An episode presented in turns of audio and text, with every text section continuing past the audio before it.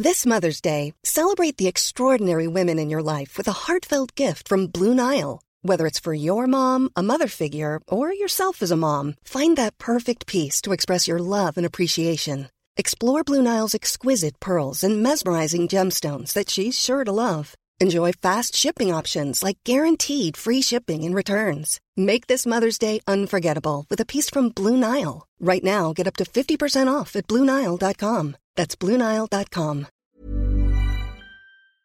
Bienvenida, bienvenido a un episodio más de Alto Parlante, tu podcast favorito de política. Como todos los lunes y todos los jueves, ya regresamos con toda la información, todo lo que necesitas saber de lo que está pasando en nuestro querido México, en nuestro México mágico. Entonces, te acompañamos como todos los episodios Arturo Aramburu y Pablo Marín. Que por cierto te extrañamos el jueves pasado, pero Sí, ya caray. estás de regreso. Sí, caray. Todo excelente. Lo haces muy bien tú solito, por cierto. Ay, gracias. Pero, pero siempre el equipo fu- funciona mejor. Y hoy tenemos también información interesante de otras partes del mundo. Fíjate A que, ver. a ver, en México acaban de eh, detectar que la cepa de la India, que ahorita, de hecho, en la India hay, llegaron a detectar más de 400 mil casos en un día y tuvieron más de 3.690 casos eh, de muertos en un solo día. Pues resulta que en México ya se detectó una persona con esta variación de la cepa. cepa. Por lo tanto, pues hay que seguirnos cuidando, Sí. hay que seguir pues teniendo todas las precauciones, cubrebocas en mano, aunque ya estés vacunado, es de las cosas que nos pueden evitar que se propague tan rápido, ¿no? Sí, honestamente no me considero una persona que le guste el amarillismo, pero vi una imagen respecto al tema de la India que me, me- me gustaría invitar allá en casa a que lo vean, Sí. simplemente para dimensionar la catástrofe que se está viviendo. Están quemando gente de forma comunitaria Ay. porque ya no saben dónde poner los cuerpos. Creo que con eso se dice todo y, y me gustaría que no se repitiera la historia en ningún otro lado del mundo, Claro, ¿no? claro. Eh, ahora tenemos mucha información nacional, muy buenas noticias en cierto sentido, malas noticias en otro. Ya sabemos que, que si no hay noticias es que Así es este son buenas circo, ¿no? noticias. Así es este circo. Es un circo. Es más, todo empezó, el fin de semana empezó con una sorpresota que, que ya se venía cocinando desde hace algunas semanas, que forma parte de esta historia horrorosa llamada política mexicana Claro. que es el desafuero de el gobernador de Tamaulipas, Francisco Cabeza de Vaca, ¿no? ¿Y por qué decimos carnaval, kermés, circo, como lo quieras llamar? Porque lo que parecía ser un desafuero terminó no siendo un desafuero, que fue aceptado, pero después lo rechazaron. Está pasando de todo. Si a mí, de entrada, y ahorita te vamos a platicar específicamente qué está pasando, me preguntas, ¿creo que va a pasar algo con el gobernador? Yo creo que no. Yo creo que el gobernador va a seguir siendo gobernador hasta que termine su sexenio y va a terminar feliz y contento. Es más, incluso aspirando a la presidencia. Híjole, quién sabe, yo ahí creo que es muy posible que el gobierno de Andrés Manuel, con la intención de demostrar su fuerza, con la intención de demostrar su poder, una de dos, o lo haga antes de la elección, el, en una de esas meterlo al bote y, y hacer ahí una movida fuerte, o después de la elección y con eso justificar y decir, para que vean que no lucramos políticamente con estos temas, lo metimos después del 6 de junio. Mm, Yo creo que, a ver, eh, sí hay muchos indicios en donde a cabeza de vaca lo están vinculando de una manera muy rotunda, muy sí, fuerte. no son noticias nuevas. En eso estoy de acuerdo. No, no son son sospechas que ya vienen arrastrando varios pero, años. pero definitivamente son cosas no menores. O sea, no son cosas con las que con un amparo con, podría salir y, y mantenerte muy tranquilo. No. No son cosas menores. No, pero ¿dónde está el truco? Y le platicamos a la gente que fue básicamente lo que sucedió. Después de semanas en las que se gestó el tema, que se supo que había una investigación de la fiscalía y demás, en la Cámara de Diputados, en San Lázaro, se votó si se aprobaba o no el desafuero. Correcto. O sea, quitarle la protección, el fuero eh, que tienen todos los funcionarios públicos de, altos nivel. mandos, eh, quitárselo para que se le pudiera juzgar. En la Cámara de Diputados se votó a favor. Hubo obviamente varios partidos que votaron en contra, la mayoría fue a favor y se aprobó este criterio de desafuero. ¿Qué tenía que pasar constitucionalmente? ¿Qué, qué dice la Constitución? Una vez que se aprueba este desafuero en la Cámara de Diputados, que funciona meramente de forma informativa. O sea, no, no, no, no vincula legalmente absolutamente nada. Claro, claro. Es informativo que se quitó el, el fuero, pero La última palabra la tiene el Congreso local, o sea, el Congreso de Tamaulipas. Se los dijimos, el Congreso de Tamaulipas iba a votar en contra, iban a rechazar el desafuero, por, por supuesto, porque la mayoría, la gran mayoría, es del mismo partido que Francisco Cabeza de Vaca. O quieren quedar bien con él, ¿no? Hubo de alguna tres manera votos a favor del, de quitar el desafuero. Todos los demás fueron con rechazarlo. Sí. En fast track, ¿eh? Pasó rapidísimo la moción, se rechaza. ¿Qué va a pasar ahora? La Cámara Federal dice que sí, la Cámara Local dice que no. Pasa a la Suprema Corte la Suprema Corte va a terminar definiendo qué pasa con este señor. Y a ver, o sea, justo por eso es mi punto. En la Suprema Corte, yo creo que termina, a ver, si el gobernador no tiene nada que lo vincule, pues sin fuero no entrará a la cárcel. Si el gobernador tiene algo que lo vincule, pues sin fuero irá a la cárcel. Entonces, creo que lo lógico sería, sí, quitémosle el fuero, vamos a ver qué pasa. Y ahora, sería algo inédito en nuestro país ver a un gobernador en funciones entrar a la cárcel. Si no los vemos ni siquiera cuando ya salen. Recordemos lo que pasó con Andrés Manuel. Lo querían, le querían hacer lo mismo. Le hicieron lo mismo. Le hicieron lo mismo. ¿Qué le pasó? Lo impulsaron políticamente más que nunca. Andrés Manuel es quien es hoy en gran medida por el desafuero que promovieron en su contra.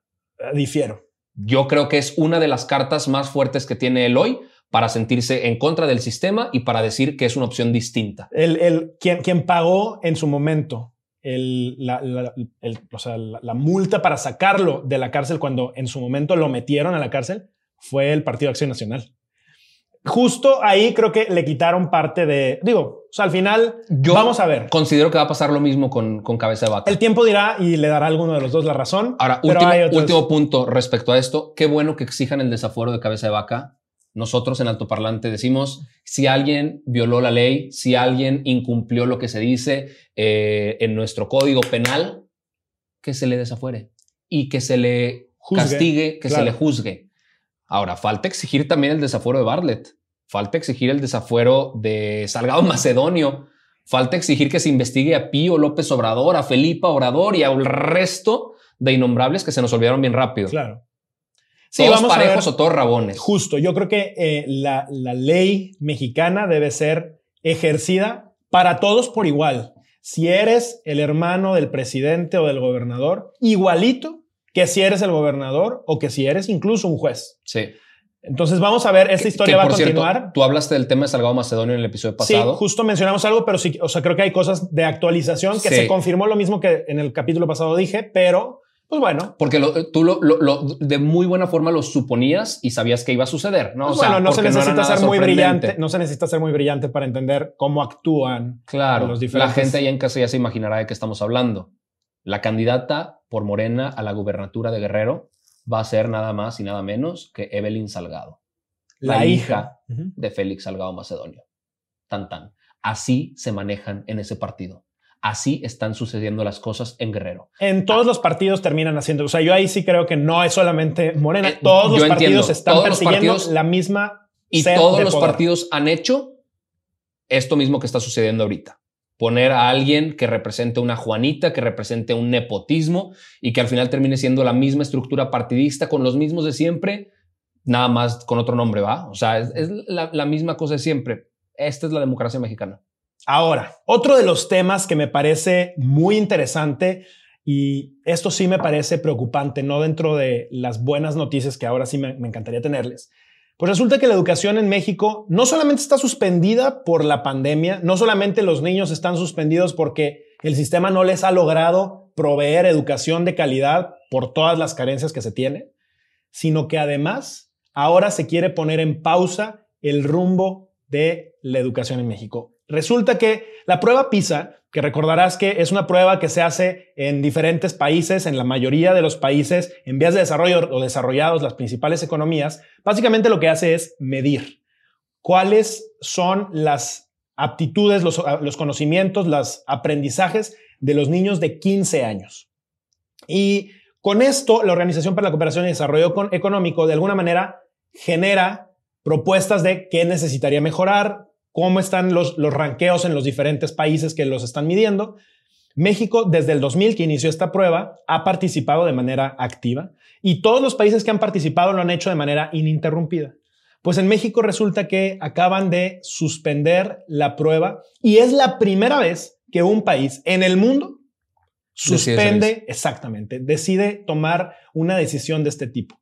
A mí me asusta porque resultará entonces en, obviamente empezar a afectar las relaciones con la Organización para la Cooperación y Desarrollo Económico, en donde en una de esas nos sacan de este convenio que representa muchísimos convenios y diferentes cosas. Claro, ¿qué quiere decir a grandes rasgos? Que México no, no, no quiere medir cómo nos está yendo en educación. Ahora, mi pregunta hacia ti es, ¿por qué crees que México no quiera medir cómo nos está yendo en educación? porque probablemente los programas educativos están en deterioro. Correcto. Porque nos está yendo peor, porque no queremos ser el asmerreír internacional. Preferible, mira, le tapamos aquí los ojos a la situación y, no, nos ahogamos solitos adentro. Exactamente. O sea, yo creo que una de las banderas, y, y la gente en casa recordará, una de las banderas de Andrés Manuel mientras quería ser presidente era la reforma educativa va para atrás, se cancela. Era una reforma educativa que básicamente lo que proponía era actualizar a los maestros, hacerles evaluaciones. Fíjate. Ah, se armó la broncototota, sí, cierto. ¿Te acuerdas? Claro.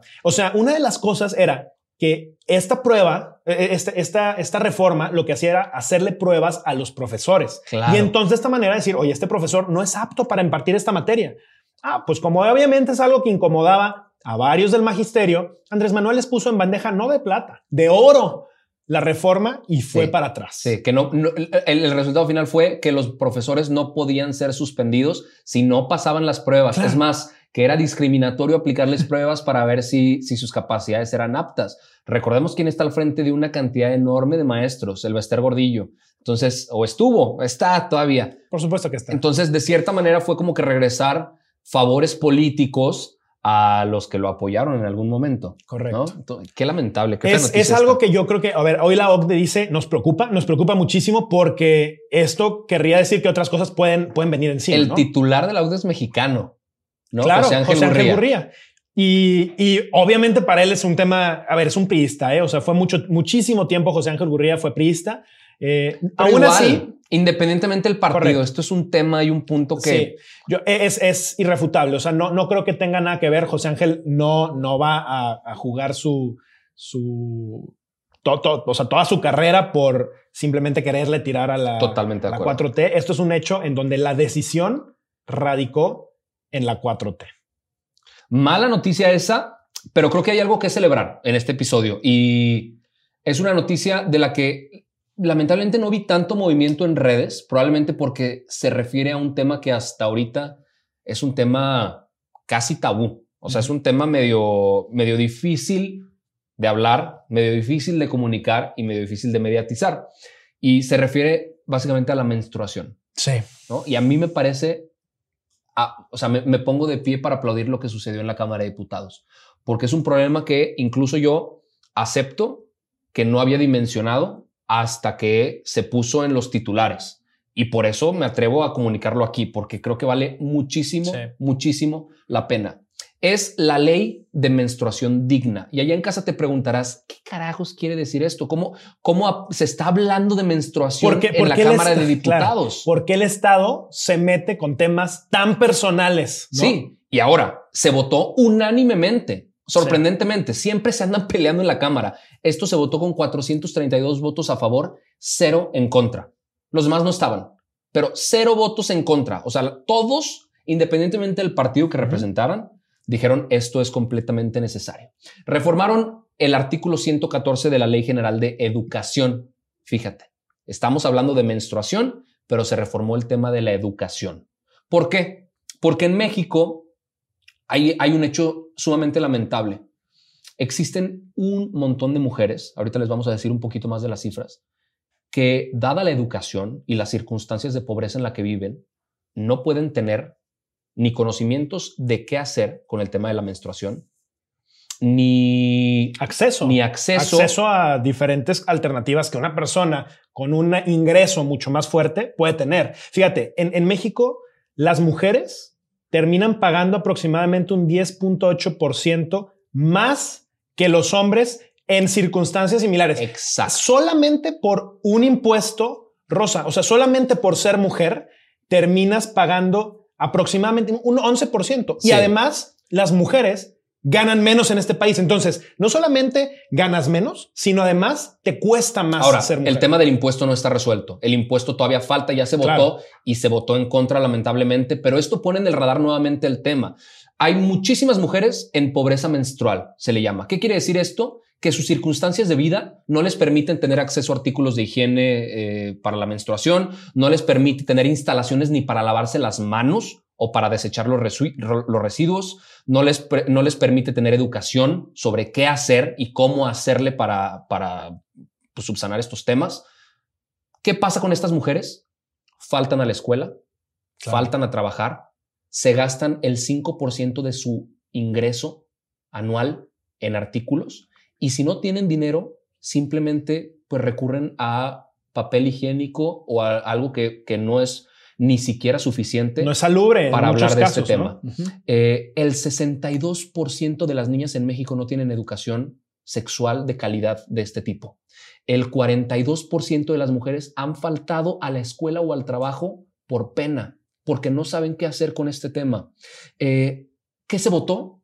Que sea gratuito en las escuelas los tampones, las toallas femeninas, las copas menstruales y que se les enseñe a las niñas sobre el uso de estos eh, artefactos, de estos eh, insumos de higiene. Una mujer consume 360 toallas al año. Son 720 pesos anuales alrededor, eh, más o menos. Si tienes un salario mínimo, no te alcanza. No, por supuesto que no te alcanza. no tienes para comprar eh, estos artículos. Y si vemos que cuatro de cada diez mujeres en México viven en pobreza, es una política pública que desde hace muchísimo Discrimina. tiempo tuvo que haber sido resuelta. Claro. Significa que cuatro de cada diez mujeres no tienen derecho a menstruar. Se convierte en un lujo y en un privilegio de clase. Entonces, el votar esto lo hizo nuevamente o empieza a poner el piso mucho más parejo en el sentido de que esto es un derecho. Y lo que dijiste del impuesto. ¿Por qué se pone un impuesto sobre un artículo que discriminatoriamente, porque fue únicamente por condiciones biológicas las que le hizo a, a todas las mujeres tener que pagar un impuesto de este tipo? O sea, el 50% de la población mexicana lo paga, el, el otro 50% no. Eso Solo es- por ser mujer. Solo por ser mujer. Eso es discriminador. Y esto está ahorita todavía en el radar. El IVA cero todavía se tiene que volver a votar. Seguramente va a suceder. Y esto es el primer paso para regresar a eso. Sin duda, yo creo que es, es una evolución hacia algo muy natural que debería, o sea, si, si lo piensas, es muy, muy lógico que esto suceda. O sea, necesitamos obviamente poner el piso parejo. Sí. O sea, esto no puede ser una razón por la que una niña deje de ir a la escuela Sí. y siga rezagándose todavía más que sus compañeros varones que no tienen este tipo de cosas. ¿no? Exactamente. Eh, yo la verdad es que lo considero un, un gran, gran, gran logro. Ojalá que estos temas no terminen siendo vetados. Aquí yo creo que uno de los principales enemigos de este tipo de temas ha sido el Partido Acción Nacional. O sea, Sí, específicamente hablando sobre temas de cómo educar sexualmente de una manera adecuada. O sea, no, no hablemos de florecitas y abejitas, carajo. Hablemos de las cosas reales que los niños a los 16 años en los ranchos están viviendo, a los 14 años. Estamos hablando de cosas que ya suceden, aunque queramos taparnos los ojos, aunque la iglesia quiera venir a evangelizar con temas que no saben, no entienden y no son quienes para educar, necesitamos educar a De nuestros hijos para que la sociedad pueda evolucionar de una manera más pareja, más De justa y más equilibrada. Ahora, ojalá todo lo que se votara en la Cámara de Diputados fuera así de positivo. Se votó también la ley Hertz, Sí. la ley sobre el fiscal, ¿no? So- se reformó toda la, la- la ley general de la fiscalía. Y, y pues la- las noticias en ese sentido no son buenas. A ver, México es un país que tiene más de 4.000 fosas clandestinas, eh, 85 mil personas desaparecidas y todas esas víctimas, después de la votación de la semana pasada, pues les dijeron, No nos importa. no nos importas, nos olvidamos de ti y, Sí. y te abandonamos. Básicamente te traicionamos. Nada más, si, si lo queremos resumir muy rápido, ¿qué va a pasar? Eliminaron la participación ciudadana para la designación de fiscales. Eh, la fiscalía, escucha esto, la fiscalía ya no tiene que elaborar planes de investigación ni proporcionar información a, la- a las familias de las víctimas, no tiene que garantizar asistencia a las víctimas, la Guardia Nacional va a participar en las investigaciones, le, le permite a la Fiscalía solicitar a todas las compañías de teléfonos información de geolocalización de cualquier persona sin tener que llevar ningún documento para solicitarlo. Claro. Eh, los datos de su equipo, información de los, de los contactos, etcétera. O sea, fíjate, aquí regresamos al tema de lo que piden en cuanto a datos biométricos, etcétera. que Podría utilizarse súper mal. Y de hecho, ahorita hay que hablar también porque tenemos pendiente lo del tema del amparo, etcétera, que varias personas nos han escrito y ahorita les platicaremos sobre eso. Pero, pero es una realidad como eh, se le está abandonando a víctimas, se le está abandonando a personas que hoy en día necesitan ayuda, necesitan seguir siendo buscadas y necesitan que el gobierno, que el Estado, que no les proveyó la, la seguridad que debía, pues les siga estirando la mano. No, o sea, es, es, es irracional. A mí me preocupa que veamos dentro del país esta pérdida de obligaciones por parte del Estado sobre tareas específicas que no solamente eran necesarias, eran urgentes. Sí. Porque las desapariciones no han bajado. La cantidad de personas desaparecidas se mantiene de una manera estúpidamente alta. ¿Y dónde está el gobierno? Ah, ahora ni siquiera tienen que buscarlo. Vamos a seguir viendo a mamás buscando los cadáveres de sus hijos. Aquí mi duda es. En el desierto. Ahora, ¿a qué se va a dedicar entonces la fiscalía? A perseguir políticamente. Si este era su jale, este era su chamba. Parte de, sí. ¿Ahora qué? Entonces va a ser un arma política únicamente, que ya lo es, pero ahora va a ser solo únicamente para eso. Sí. Entonces está, está fatal la cosa. Esperemos que esto también resulte en una acción de inconstitucionalidad, como lo que tú acabas de mencionar, el, patrón de datos biométricos. Sí. El INAI por fin reapareció entre las cenizas. El Instituto Nacional de Acceso a la Información Pública. Empezaron a hacer cosas y ya dijeron, señores, alto. Alto. Y pusieron o sea, procedieron con una acción de inconstitucionalidad frente a la Suprema Corte de Justicia. ¿Qué significa esto? Que probablemente ni siquiera vayas a necesitar ampararte porque la ley se puede ir para atrás. Entonces, para los que nos han estado preguntando, porque fíjate, para las que nos han estado preguntando, porque son mayoría de mujeres, eh, me parece increíblemente fregón que, haya tantas mujeres interesadas en estos temas. Eh, tenemos ahora eh, esto en pausa. No queremos hacerte hacer un, un, lío y una cantidad de, de procesos que probablemente ni siquiera es necesario. Muy probablemente lo que va a pasar es que esto se va a frenar desde arriba y no tengas que hacer absolutamente nada. Tus datos por lo pronto seguirán en la misma forma en la que han estado hasta ahorita. No quiero decir con esto que estés en paz, porque si todo el tiempo estamos recibiendo llamadas de cualquier cantidad de, bancos, etcétera, pues quizá nuestros datos ya están por ahí, pero por lo menos no serán en una iniciativa como la que habían planteado. Así que obviamente nos mantendremos completamente al tanto y, vamos a estar al pendiente. Si se necesita que tomemos acciones para levantar amparos de manera individual, te vamos a avisar, te vamos a acompañar y vamos a estar ahí. Por lo pronto, relájate, disfruta y nos vemos el próximo jueves con toda la información. Normally, being a little extra might be a bit much, but not when it comes to healthcare. That's why United Healthcare's Health Protector Guard fixed indemnity insurance plans, underwritten by Golden Rule Insurance Company, supplement your primary plan so you manage out of pocket costs. Learn more at uh1.com.